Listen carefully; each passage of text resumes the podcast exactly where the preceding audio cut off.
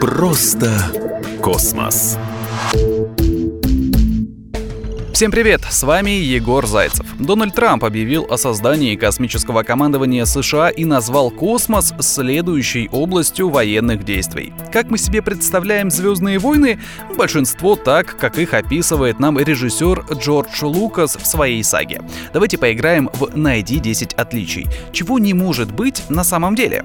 Итак, космические корабли на сверхсветовых скоростях. В физике существуют ограничения. Ничто не может быть быстрее скорости света. И пока мы не станем быстрее, будем путешествовать по космосу на черепашьих скоростях.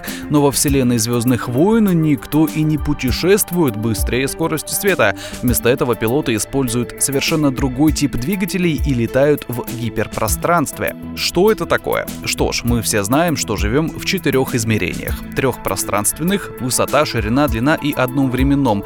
При этом путешествовать мы можем только по трехмерному. Так вот, гипердвигатель может мгновенно перемещаться из одной точки в другую, как бы огибая одно из измерений и время заодно.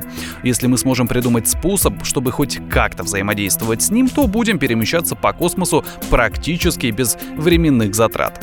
Лазерное оружие. Опасен ли лазер настолько, чтобы стать оружием джедая? Сегодня силы самого мощного лазера хватает на то, чтобы сбивать самолеты, но это, конечно же, не меч джедая. Плюс лазерный меч невозможно изготовить исходя из существующих физических законов, просто потому, что его нельзя укоротить до определенных размеров. Он бы просто светил в бесконечность и был бы слишком горячим, чтобы взять его в руку, так как ну, не существует портативной охлаждающей системы для лазерного меча.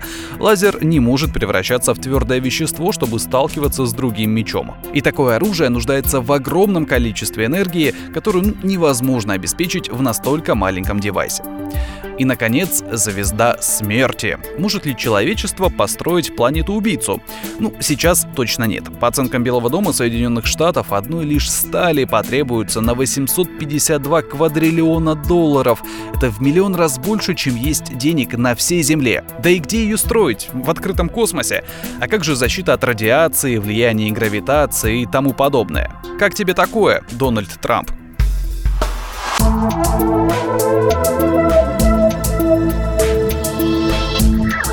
Просто космос.